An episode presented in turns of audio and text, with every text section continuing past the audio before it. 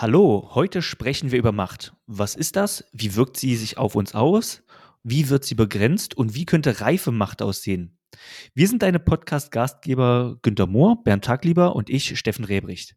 Bernd, was fällt dir als erstes zu diesem Thema ein? Macht. Ähm, zu dem Thema fallen mir vor allen Dingen eine Menge Begriffe ein. Also was so herumgeistert, alles rund um den Begriff Macht. Also zum Beispiel Machtmonopol, Machtinteressen, Machtspiele, Machtübernahme, Machtprobe, Machtmissbrauch, Machtwechsel, Machtverfestigung, Machtbegrenzung und sogar äh, spricht man von der Erotik, der Erotik der Macht.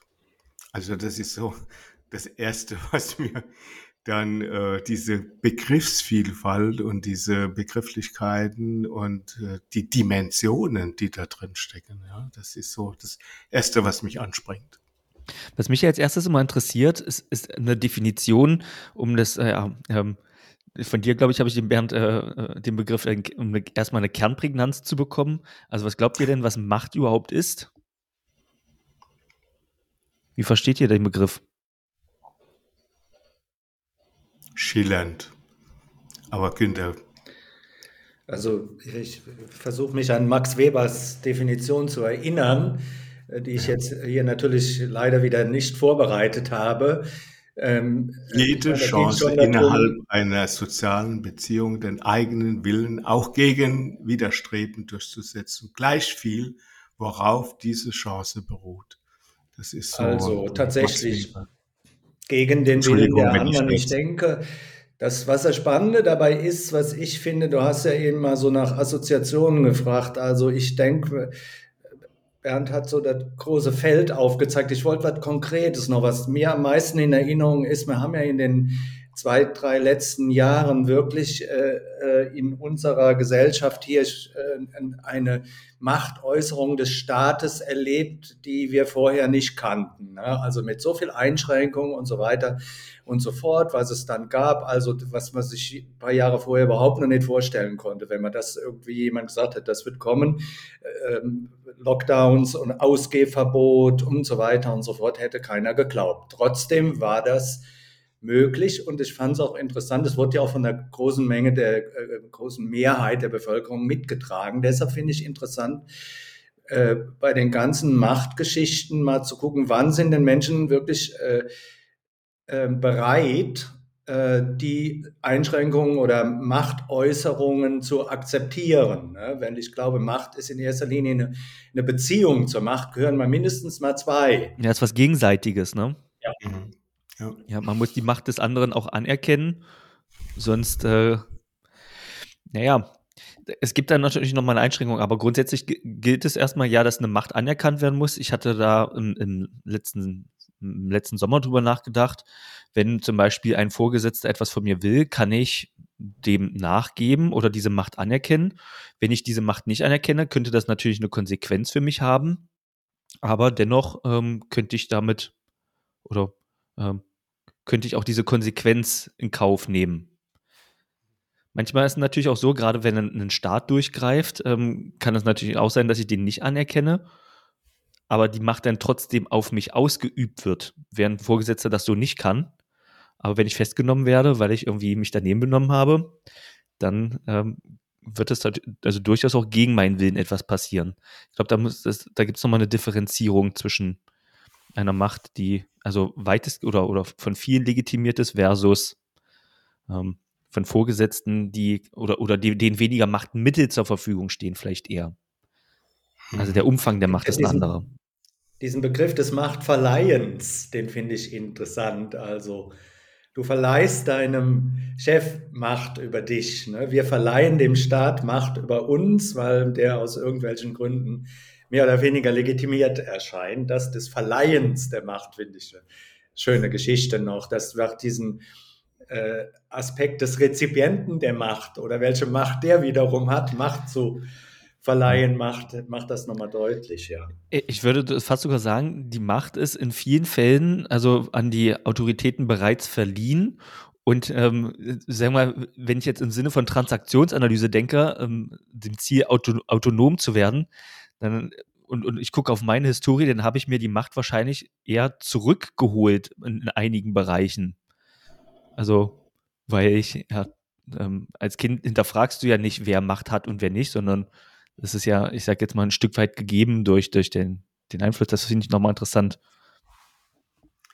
Puh, ihr wechselt äh, ist relativ viel die, die Themen. Also mir, Günther ist ja eingestiegen mit äh, äh dem Phänomen, dass wir erlebt haben, dass der Staat äh, sehr machtvoll sozusagen äh, Vorgaben gemacht hat.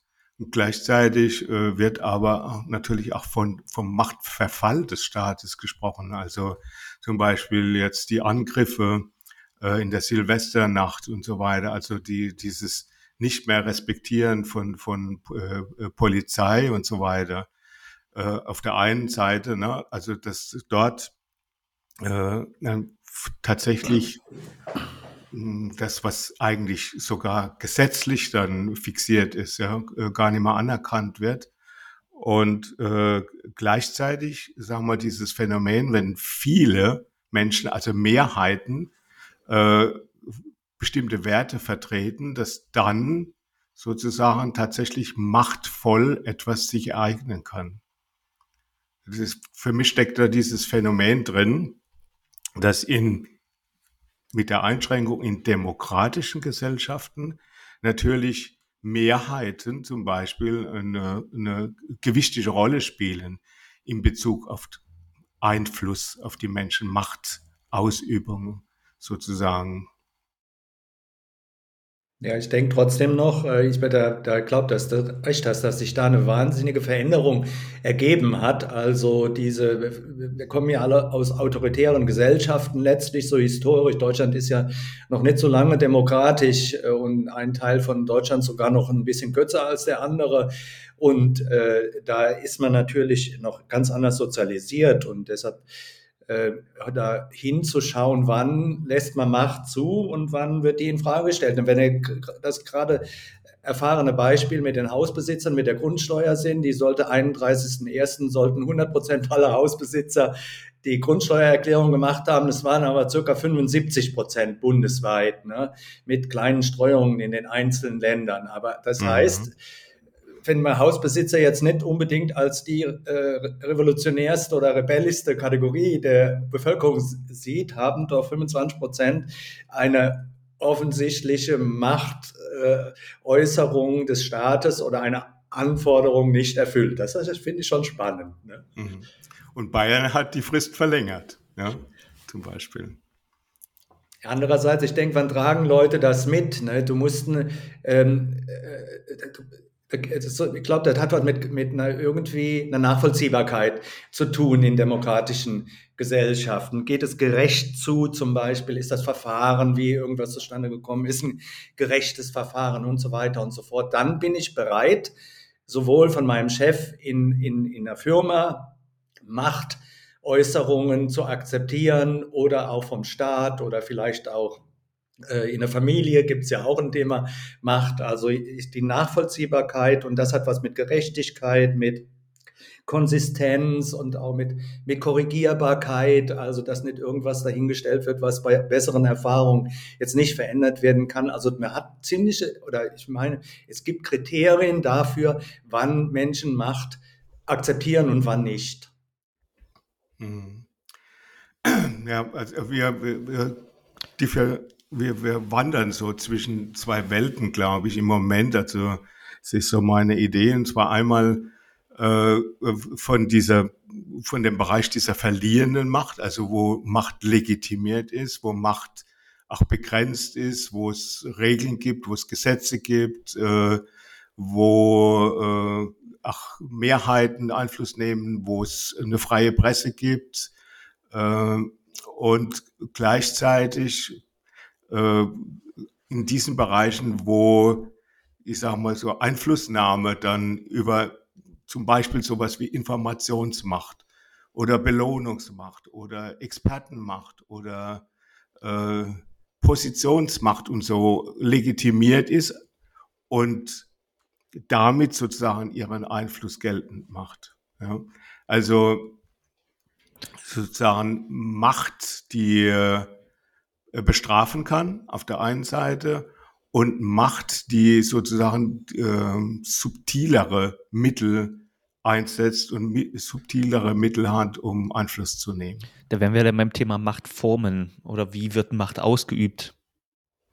Ja, ich finde aber, da sind das, das finde ich definitorisch nicht sauber. Ich finde, die, die, das ist dieser von äh, Francis, diese alte Aufspaltung in die sechs Machtformen. Ich finde das falsch, weil ein Teil davon äh, ist für mich nicht Macht, sondern Einfluss. Das ist ein Riesenunterschied. Ja, durcheinander zu mischen Kommunikationsmacht. Äh, was ist Kommunikationsmacht? Was ist Belohnungsmacht? Wenn mein Chef mir äh, eine äh, Tantieme geben kann, einen Bonus, sowas habe ich erlebt in der Firma, und er entscheidet dann, was, wie ich gearbeitet habe im Jahr und also variable Vergütung, was gibt er mir noch zusätzlich? Ne? Da hat er eine Belohnungsmacht. Aber ob ich darauf anspringe, das heißt also, das als äh, äh, irgendwas Relevantes für mich ansehe. Da habe ich mich nämlich immer dafür entschieden, das nicht als relevant für mich zu nehmen. Der kann machen, was er will. Ich verhalte mich doch im Laufe des ganzen Jahres jetzt nicht in Richtung irgendeiner Vergütung, die da wie so eine Möhre äh, vor mich hingehalten hat. Andere habe ich erlebt, dass die genau an der Stelle sich natürlich so verhalten haben und haben irgendwelche vorhergehenden Zielvereinbarungen mit Mühe versucht einzuhalten, so blödsinnig sie auch waren. Also ich denke sehr stark, äh, dass ob äh, zwischen Macht und Einfluss, das finde ich ein, ein Riesenunterschied. Wo siehst du denn den Unterschied? Kannst du das noch mal ein bisschen ähm, erklären? Ja, es gibt, ich meine, wenn, wenn ich äh, äh, von einem staatlichen Organ, der Polizei oder so angehalten werde und mit einem Strafmandat äh, versehen werde, weil ich zu schnell fahre, das ist für mich eine Machtäußerung. Ne? Aber wenn mein Chef mir, mir sagt hier, äh, ich hätte gerne, dass du die in die Aufgabe vollziehst oder mir wäre das sehr, sehr wichtig, dann hat er zwar ein Direktionsrecht mir gegenüber in gewisser Weise, aber das ist für mich jetzt kein, keine Machtäußerung. Also da würde ich schon mal zwischen unterscheiden. Also deshalb finde ich diese, diese alte Definition, die finde ich, finde ich nicht gut. Die finde ich verwirrend. Naja, was ich sehe, also gerade, gerade im Arbeitskontext, ein Vorgesetzter hat ja eine disziplinarische Funktion und damit eigentlich auch eine Machtfunktion. Also ähm, im Rahmen des, des, ich sage jetzt mal, des vorgesetzten Mandates eine, also äh, gewisse Mittel ausschöpfen zu können, die mir in irgendeiner Form helfen oder auch nicht. Ähm, die Frage wäre jetzt, ja, wenn wir jetzt von Belohnungen sprechen, ob das Macht ist oder ob Macht eigentlich bloß mit negativen Konsequenzen ähm, verbunden ist. Wir hatten ja jetzt, so habe ich es verstanden, Macht ein Stück weit definiert, dass ich also Mittel in der, also in der Hand habe oder äh, Mittel einsetzen kann, um auch notfalls gegen den Willen anderer etwas durchzusetzen. Ja, also ich denke, äh, also diese ganzen Prozesse sozusagen der Einflussnahme bis hin zu dem, was der Günther jetzt äh, spezifizieren will in Richtung Macht, hat genau äh, diesen Eckpunkt, den du jetzt angesprochen hast, Steffen, nämlich ob eine Bestrafungsmacht sozusagen eine Rolle spielt. Ne? Äh, wenn ich sozusagen Einfluss regulieren kann, und äh, das mit der Möglichkeit, sozusagen Mittel einzusetzen, die ähm, die, äh, die Existenz oder das Leben bedrohen oder andere Dinge massiv einschränken, also in Richtung Bestrafung gehen. Ja, oder Freiheit. Dann, oder das Portemonnaie. oder das Portemonnaie. Ja. Also dann entstehen sozusagen in diesem engeren Sinn Machtverhältnisse. Der äh, Günther und ich, wir hatten uns ja mal dazu verstiegen, ne? verstiegen ist nicht richtig. Wir hatten mal die Aussage gemacht, Macht ist ein Konstrukt. Ja, erinnerst dich bei irgendeinem Kongress, haben wir mal das Thema Macht am Wickel gehabt. Und, äh, und mit dieser Aussage, Macht ist ein Konstrukt, steckt natürlich auch die Relativierung der Macht drin. Ne? Das heißt, in dem Moment, wo ich diesem Konstrukt nicht mehr folge, wir sind alle meistens extrem beeindruckt, wenn wir irgendwelche äh, Fernsehfilme sehen und einer hält einem anderen Messer an den Hals und der, das bedrohte Opfer, ist vollkommen cool und relaxed, ja, und sagt, äh, stech nur zu, äh, ich, was, ich stehe über den Dingen oder so. Ne? Dann sind wir immer von der Coolness und, und dieser Unbeeindruckbarkeit durch die Bedrohung äh, immer total fasziniert. Aber die Realität, also das, was das Leben zeigt, äh, sind schon viel, viel subtilere Mittel, ja, die Menschen beeinflussen und natürlich dann im Endergebnis auch zur Machtausübung führt. Das heißt also, wenn ich Bestrafungsmittel einsetzen kann und immer mehr und immer heftigere Bestrafungsmittel, dann wächst auch äh, die Macht. Ja, wir sind aber da äh, theoretisch schon in so einem Spannungsfeld. Ich meine, diese Definition von Max Weber gegen den Willen. Da ist mhm. ja die Bestrafung, der Bestrafung oder der Eingriffsaspekt ist ja drin. Das ist ja was anderes als ja. Kommunikationsmacht. Ja. Auf der anderen Seite von, Sie mal von Maturana Varela, es gibt keine instruktive Interaktion. Du kannst ein genau. System genau. zu nichts zwingen, du kannst es vernichten mit einem Messerbeispiel, aber du kannst ein System zu nichts zwingen. Und ich denke, in die, dieser äh, theoretischen Bandbreite bewegen wir uns ja in gewisser Weise hier. Ja. Und ja. davon gehe ich als Systemiker schon aus, dass das wirklich jede Macht ausübt. Macht ist ein Konstrukt. Und wenn ich äh, eine Situation als eine Machtsituation konstruiere, mich dem anschließe oder nicht, die Jugendlichen an Silvester oder sowas, die da mit Böllern auf die Polizei geschossen haben, die haben in dem Moment dieses Machtkonstrukt da nicht akzeptiert. Ne? Also da ist, ja auch die Frage gestellt worden, wie kann man das dann da, da hinkriegen, dass man diese Menschen auch äh, quasi wieder mit einbezieht in die Gesellschaft, die sich an Regeln halten. Aber äh, an den Stellen wird für mich so deutlich, dass es tatsächlich äh, eben diesen konstruktiven Charakter hat und äh, dass es ein Plan-Z braucht. Sonst ist es eine beliebige Einflussnahme, dass ich für irgendwas werbe oder. Ja. Hm, was ich ja mal ganz spannend finde, noch ist so auch mal so auf die alltägliche Praxis unserer Zuhörerinnen und Zuhörer zu schauen welche, ich sage jetzt mal so, gerade subtilen Machtinstrumente oder Instrumente der Einflussnahme hm, hat man dann, also vielleicht auch in seiner Umgebung, was, also dass wir vielleicht mal drauf schauen, welche Konstrukte sind denn häufig akzeptiert, die man vielleicht aber auch gar nicht akzeptieren müsste. Um das, also um, um mal unseren Zuhörern einen Impuls zu geben, ähm, bestimmte Machtkonstruktionen zu hinterfragen. Was mir zum Beispiel einfällt, ist in Paarbeziehungen, wenn jemand beleidigt spielt, zum Beispiel. Das wäre für mich eine ähm, häufig so eine, eine, Art Machtdemonstration, ähm, also ein bisschen kurz, bisschen zu kurz antwortet für, für normal, nenne ich es jetzt mal, und damit ähm, eine oder seine, seine Beziehungsposition ausnutzt, um etwas zu erreichen. Das da bist du jetzt extrem nah an dem, äh, was der Günther auch nochmal gesagt hat, nämlich an, dem, an der Konstruktion von Macht ja, ja. und dem Beziehungsaspekt. Ne? Das heißt also, wenn du dieser Beziehung so viel Macht einräumst, ja, dass das etwas mit dir macht, äh, wenn die, die Antworten etwas äh, äh kalt und kurz äh, rüberkommen, dann ist tatsächlich eine Einflussnahme möglich. Ja? Und äh, es wirkt etwas, äh, was, wenn es ausgenutzt wird, natürlich sehr, sehr machtvoll sein kann.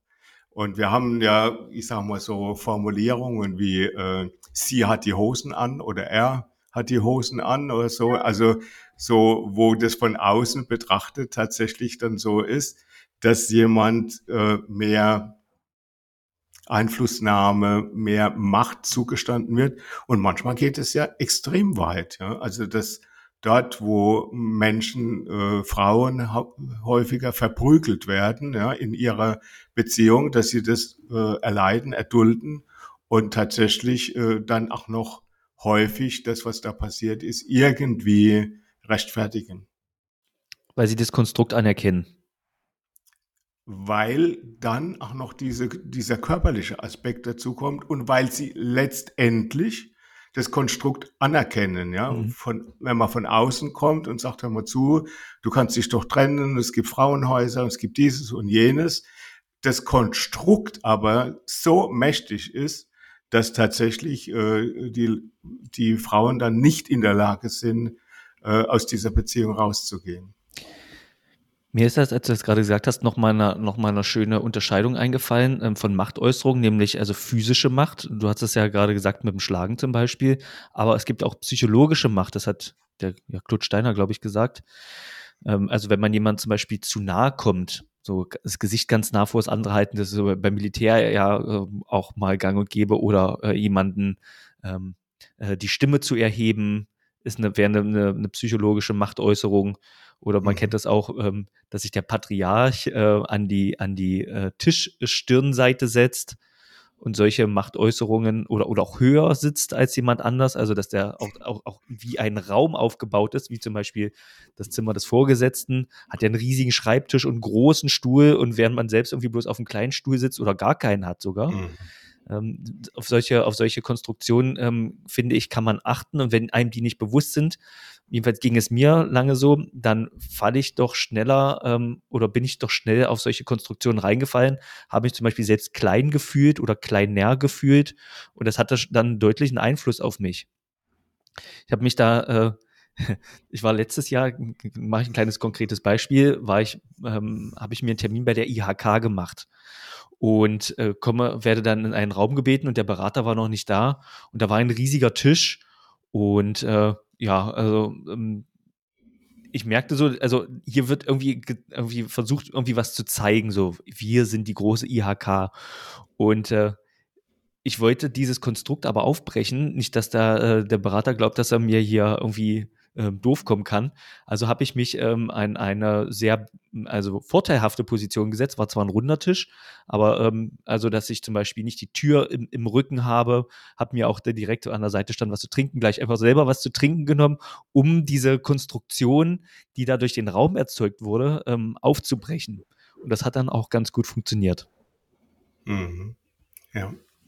Ja, da sind wir ja bei so einem Thema wie struktureller Gewalt, die ist ja, also neben dem, äh, was du eben gesagt hast, im psychologischen, neben dem, äh, gibt es so indirekte strukturelle Machtmuster zum Beispiel. Ich nehme mal ein ganz einfaches Beispiel, unser Rentenversicherungssystem, was in Deutschland, äh, Deutschland hat viel niedrigere Renten als Österreich und die Schweiz zum Beispiel und das liegt daran, weil wir so ein gestückeltes äh, Altersversorgungssystem haben für Beamte, für Selbstständige, für Arbeitnehmer. Ne? Und die anderen Länder, die anderen beiden deutschsprachigen Länder haben das nicht. Und das führt, wenn alle in die Versicherung einzahlen, so. Das hat natürlich eine riesen Konsequenz für Menschen in unserem Land, die Rentner sind dann nachher und nicht viel Rente kriegen. Das ist ein, ein Faktum und hat mit einer strukturellen Macht zu tun, die am System liegt. Die wird jetzt, natürlich wird die immer wieder demokratisch legitimiert, weil sich keiner traut, auch an solche Systeme dran zu gehen, macht keine politische Partei. Das ist auch eine Machtgeschichte. Ne? Also insofern, du hast noch so indirekte Machtaspekte in der Gesellschaft, die wirklich nicht hinterfragt werden. Solange es das gibt, wird es auch an anderen Stellen im persönlichen Bereich wird es auch äh, Disruptionen geben an der Stelle, dass gesellschaftliche Teile auseinanderreißen. Also da haben wir noch viel zu machen, weil das noch, weil eben indirekt wirksam gehalten wird, diese Machtstrukturen. Ja. Wie wird das denn geschafft, dass die indirekt wirksam gehalten werden? Also, dass wir das mal ein bisschen konkreter kriegen, auch für unsere äh, ja. Zuhörerinnen und also, Zuhörer. Günther hat jetzt, ich sage mal, äh, strukturelle Macht, also in der Regel auch äh, häufig äh, über Gesetze und so weiter legitimierte äh, Möglichkeiten gesprochen. Aber du, glaube ich, äh, hast eher sozusagen von diesen ja, subtilen Einflussnahmen gesprochen, ne? also wie ein Raum ausgestaltet ist zum Beispiel. Ähm, ähm, ich habe, oder wenn, wenn wir mit sehr mächtigen oder machtverwöhnten Menschen zu tun haben als Berater, ne, dann ereignet sich auf der kommunikativen Ebene auch einiges, was sehr spannend ist und beachtenswert ist. Ne? Äh, bestimmte mächtige Vorstandsvorsitzende oder so. Ich will jetzt keine, ich habe schon öfters mal mit Vorstandsvorsitzenden zu tun. Äh, sind nicht gewohnt, dass sie unterbrochen werden, zum Beispiel. Das heißt also, ähm, in ihrem Redefluss ja, äh, gehen sie von der Konvention, von ihrer Erfahrung aus, dass ihnen zugehört wird. Ja, und dass sie sowas wie Definitionsmacht haben, also etwas definieren können, etwas umdeuten können und so weiter. Also gibt es eine ganze Palette an äh, Verhaltensmöglichkeiten, die Macht zeigen und Macht demonstrieren. Und äh, für mich, also um äh, als Berater auf Augenhöhe zu kommen, ja, ist mit einem Vorstandsvorsitzenden ist es extrem wichtig, den mehrfach zu unterbrechen. Und dann kann man sehr spannende Erfahrungen machen, nämlich, dass es tatsächlich so sein kann, dass man mal sekundenlang parallel spricht, bis der Machthaber mal verstanden hat, dass äh, seine Methode einfach sozusagen Zeit und äh, Gesprächsinhalte und Zeit und so weiter selbst zu definieren, dass das dann nicht mehr funktioniert.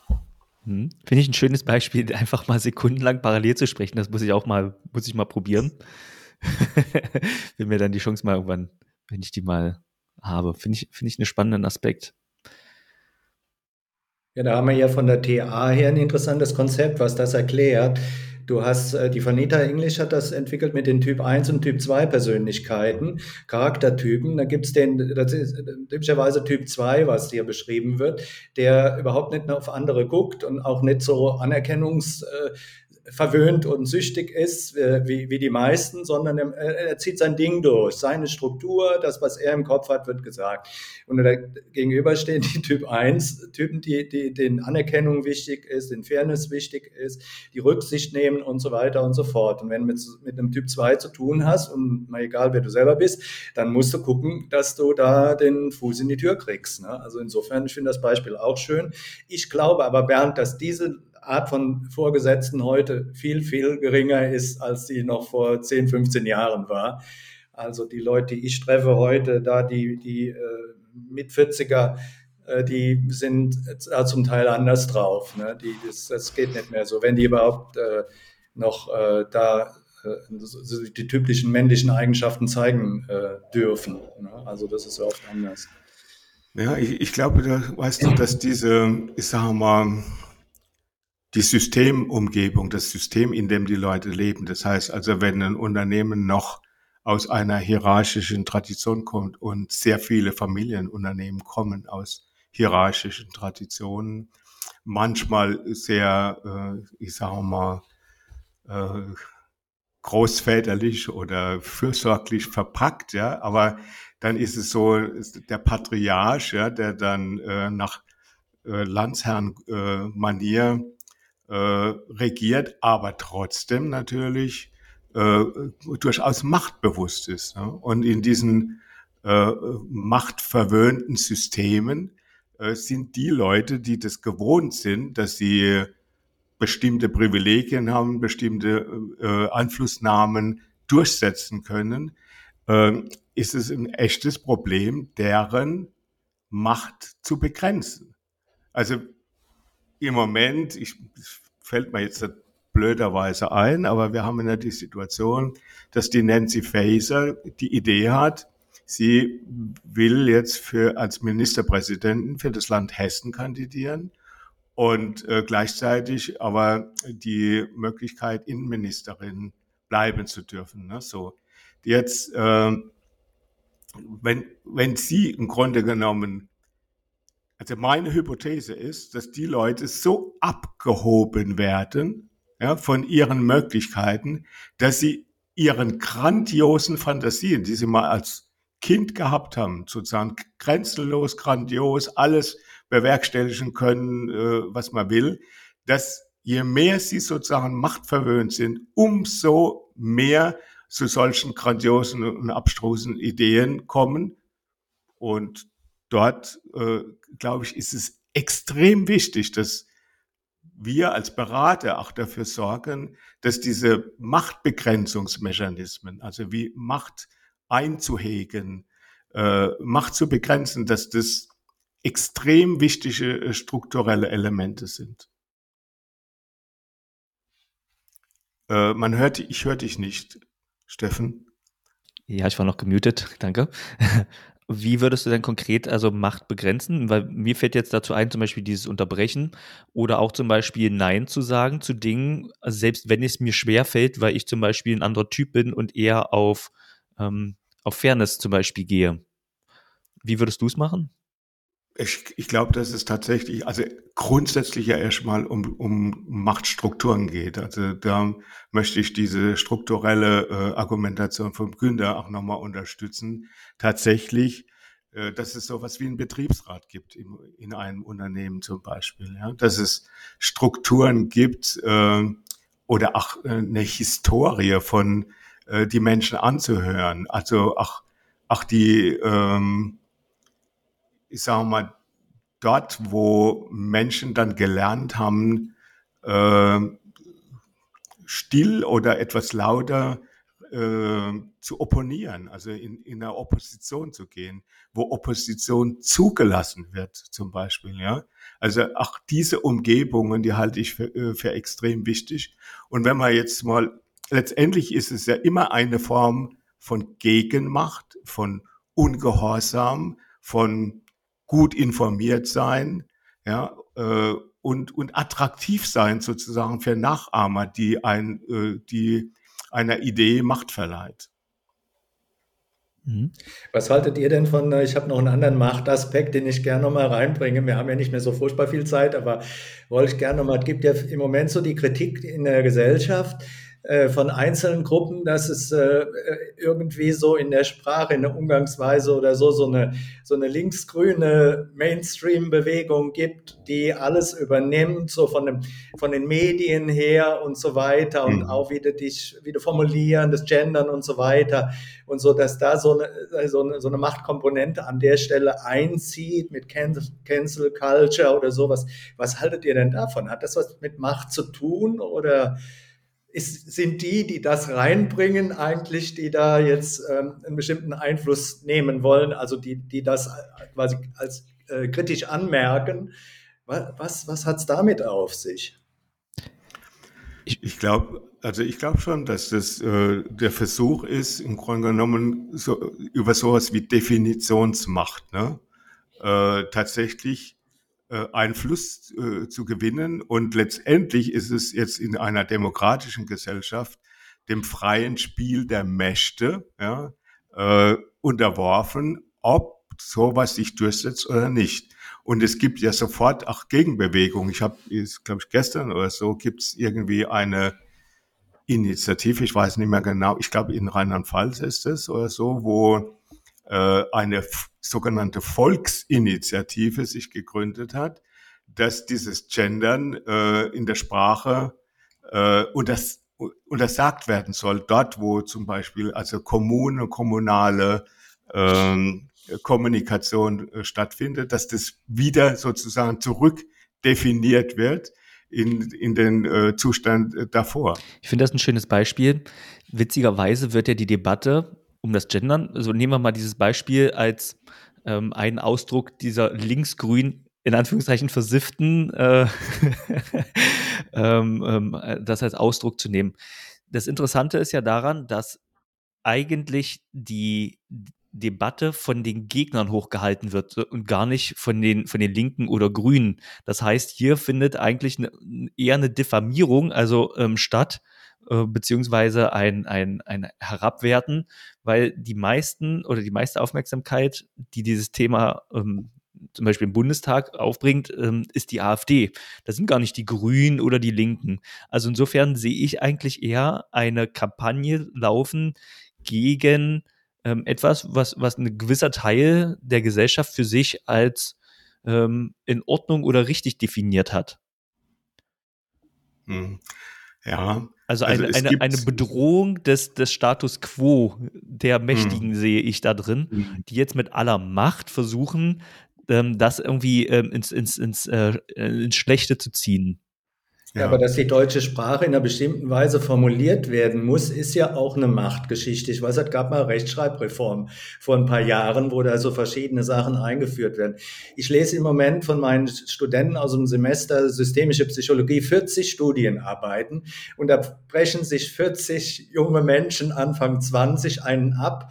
Wie formulieren wir denn irgendwie äh, der Klient, die Klientin, wie, was haben wir, ein Disclaimer vorne drin, dass wir uns dafür entschuldigen, nur männliche, also es, ihr glaubt es nicht, das ist doch, das glaube ich. Ich würde die Sprache vollkommen freigeben, wenn ich was zu sagen hätte an der mhm. Stelle.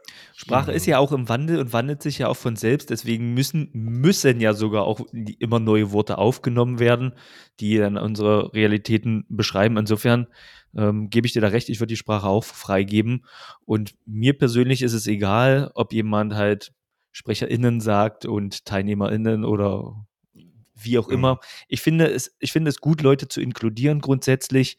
Und ähm, das ähm, finde ich, tut unserer Sprache keinen Abbruch persönlich. Mhm. Das ist einfach eine Gewöhnungssache.